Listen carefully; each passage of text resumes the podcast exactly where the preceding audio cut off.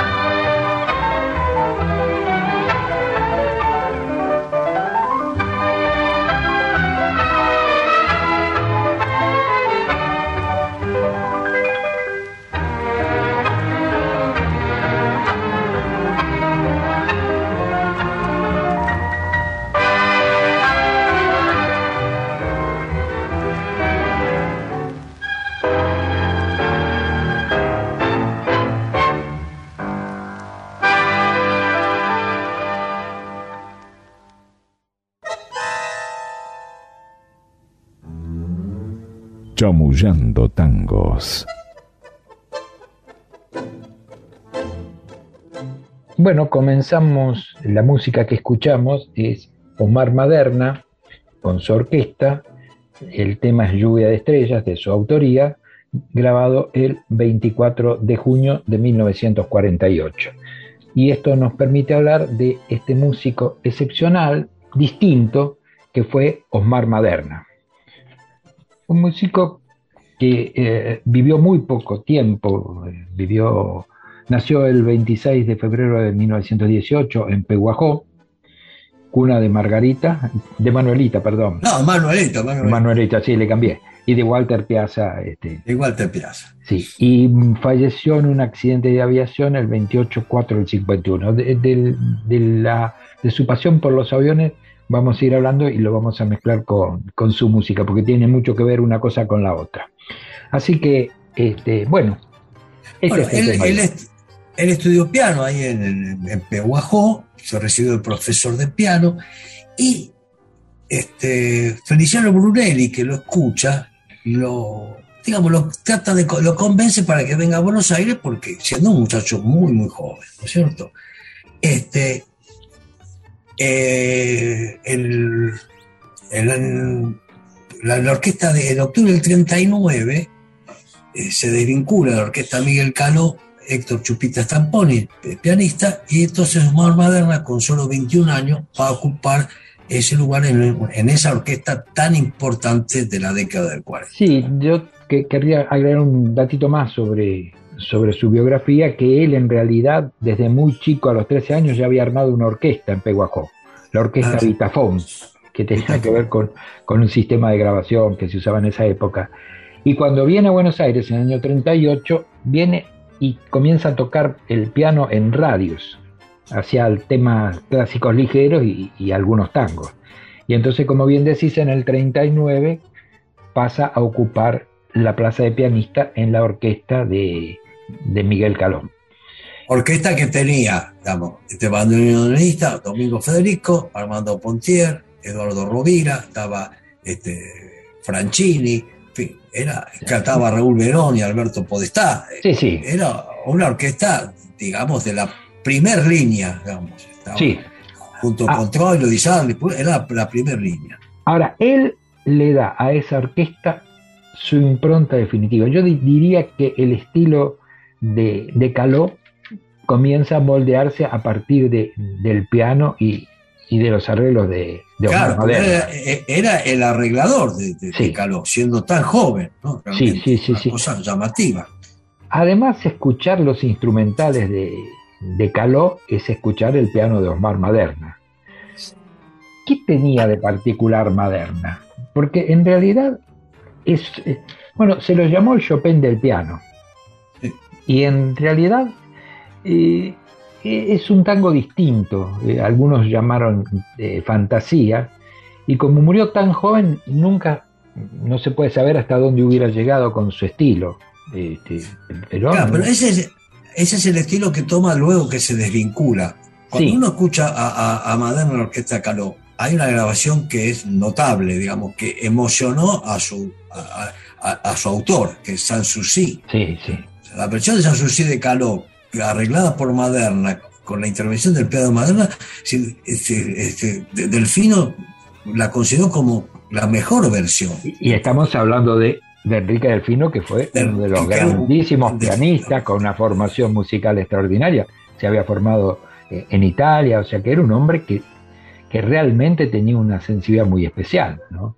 Claro, eh, lo que yo digo, digamos, cuando uno escucha esas versiones de, de, de, la orquesta de Caló, cantadas por Verón o Podestá, eh, el papel del piano se, muestra su, su, brillantez. Por supuesto, no, no tiene, porque es parte de la orquesta, no tiene lo que, lo que después hace Maderna, pero uno se da cuenta de la conducción a través del piano que, realiza un muchacho tan joven, ¿no es cierto? Y que le da, como vos decís, la, la fisonomía, el estilo de canto. sí, le, da, eh, tiene un estilo y un sonido inconfundible, porque los toques sutiles y delicados del piano de, de, Omar Maderna definen ese estilo. Tanto es así que Omar Maderna está con Caló hasta el año 45. Hasta cinco años, sí. Sí, cinco años, cinco años. Cinco años, Y con el piano de Caló, perdón, con el piano de Maderna, Caló graba 80 temas. Ahora, cuando se va Maderna de la orquesta de Caló, el estilo de Maderna sigue. O, sea, el piano que, que, se incorpora a la orquesta de, de Caló tiene el mismo estilo. O sea, le dio una impronta definitiva a esa orquesta de Miguel Caló que creo que hoy es más valorada que en la, en la época en, que por sus contemporáneos, porque cada día que pasa, eh, que cada vez se valora más el, sonido y, el valor de esa orquesta y de sus cantores y de la infinidad de músicos que la compusieron, que, la, que actuaron en ella. Pero bueno, ese fue Osmar Maderna, un hombre eh, ligado también a, a la... tenía otra gran pasión que era la aviación. Sí. Y, muchos de sus temas, este, los temas, los llamados tango fantasía, tienen que ver con eso, ¿no? sí, tiene que ver con, el, cielo, con el aire. con, la, lluvia de estrellas, el concierto en la luna, la escala, las escalas en azul, o sea, vivía en el aire, vivía volando. Pero, claro, murió tan joven en un accidente en, en, la zona de Lomas de Zamora. Yo era muy chiquito y vi el avión, que estaba en la puerta de una comisaría, era un avión muy pequeño, con él tocaron también músicos muy importantes, ojo, ¿eh? Sí, sí. Que Leopoldo formó parte de esa orquesta. Este, una orquesta que, porque él cuando se retira de la, de la orquesta de Caló, se retira con Raúl Iriarte, con la idea de formar un dúo. Pero eso duró muy poco tiempo, porque en realidad eh, comercialmente no, no cuajaba y Raúl Iriarte vuelve rápidamente a la orquesta de Caló. Pero él, siguió con ese intento y ya grabó, comienza grabando en Uruguay para el sello eh, Sondor en, el 46. Pero yo te diría que volvamos a, no que volvamos, que escuchemos otro de los temas, de los temas clásicos, que son los que definieron eh, el estilo y, lo que representó Moderna, que es Concierto en la Luna. Grabación de, mil, de 24 de septiembre del año 46.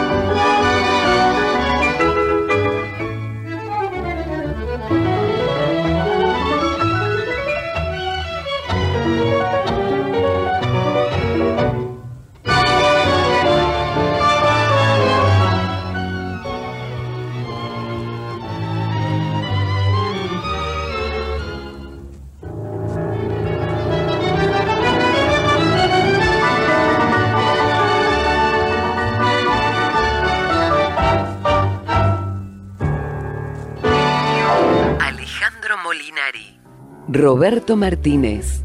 Chamullando tangos. Bueno, eh, ya en estas versiones uno encuentra la brillantez del piano. Es decir, eh, como vos decís, su temprana desaparición eh, no permitió la proyección de él, hasta dónde llegaba. Si continuaba con este tipo de tango o eh, hacía, sintetizaba lo que había hecho con Caló más esto. Lamentablemente esa es una incógnita. Pero estos tangos, digamos, estas, estas versiones que, que él hace, también fueron grabados por, este, por músicos, digamos, internacionales, Henry James, este, André Costelanes. Sí, este, e, Eso es un, un, tema, ¿no? Porque en realidad el estilo o la impronta de Omar Maderna no la podés incorporar dentro de del estilo clásico, del tango tradicional. Tampoco aparece eh, eh, en el decarismo, no, no, no. No, no, en realidad. Es, eh, una cosa totalmente distinta. en realidad, digamos, si pensamos en, las escuelas tradicionales, creemos que hay una influencia de, digamos, de Waldo Fresedo en esta línea. pero, ahora, vos fíjate que Maderna y Piazzolla son prácticamente, digamos, este, de, la, de la misma este, edad, ¿no? Son, son, son, son muy cercanos, creo que Maderna nace en el 18, Piazzolla nace en el 21, 20. Es decir, y, ambos desarrollan líneas, digamos, que eh, exceden lo tradicional. Claro, hay una ruptura con lo tradicional, podríamos decir. Eh, lo, hubo, perdón, lo hubo en Piazzolla y tal vez, tal vez podría haberlo habido en, en Osmar Maderna, pero claro, no lo sabemos. Es decir, es, lo que decimos, la, su temprana muerte eh, le impidió seguir desarrollando eso hasta donde llegara. El otro, digamos, componente de, digamos, de esa ruptura es Eduardo Rovira, que también estuvo eh, con, con Maderna en la Orquesta de Caló, que siguió también una línea muy ligada a lo clásico.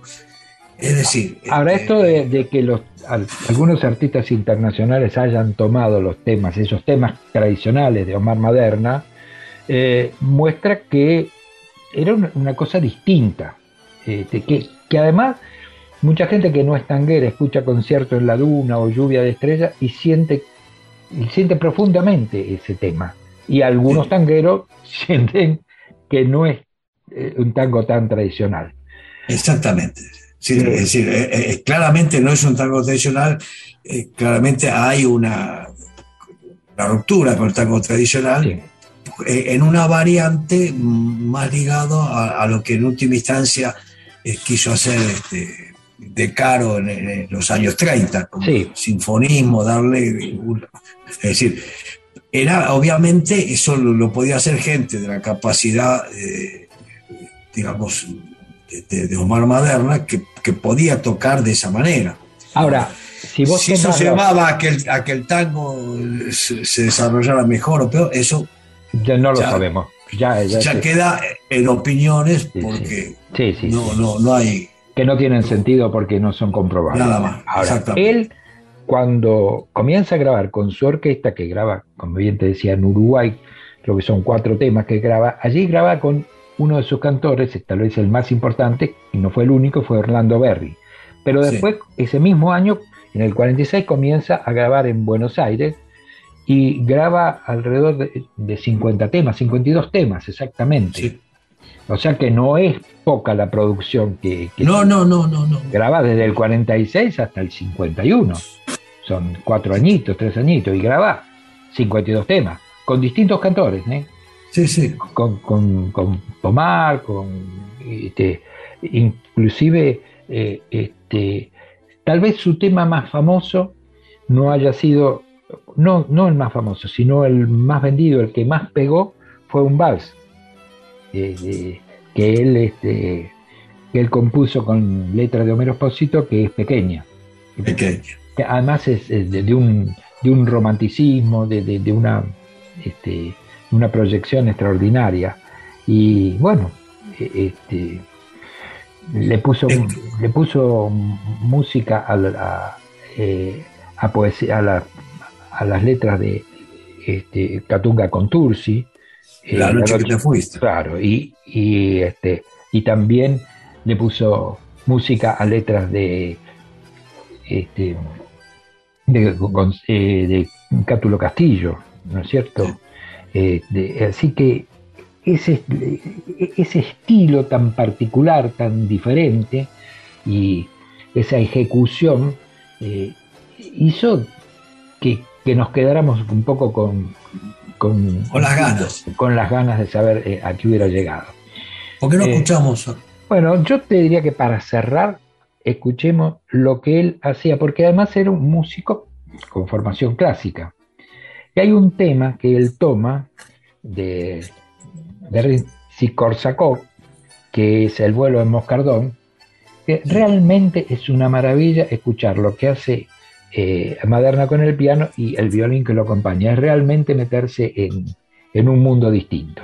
Así que eh, yo te propondría que escuchemos esto, que fue grabado el 13 de mayo del 46, o sea, en la primera etapa de, su este, vida como solista, y con esto cerramos esta nueva emisión de Chamullando y nos despedimos de nuestros amigos.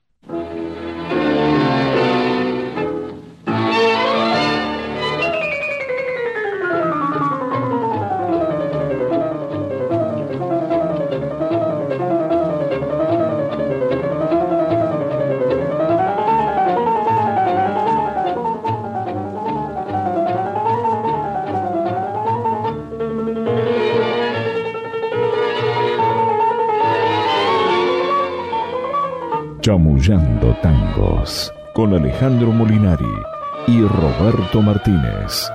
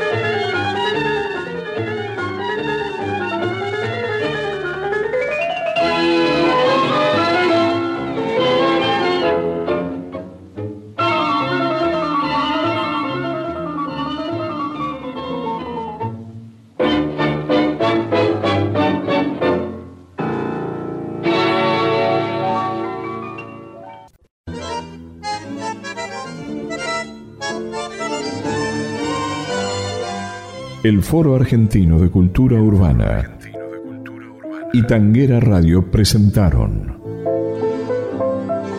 Chamullando Tangos. Edición Patricio McLaughlin.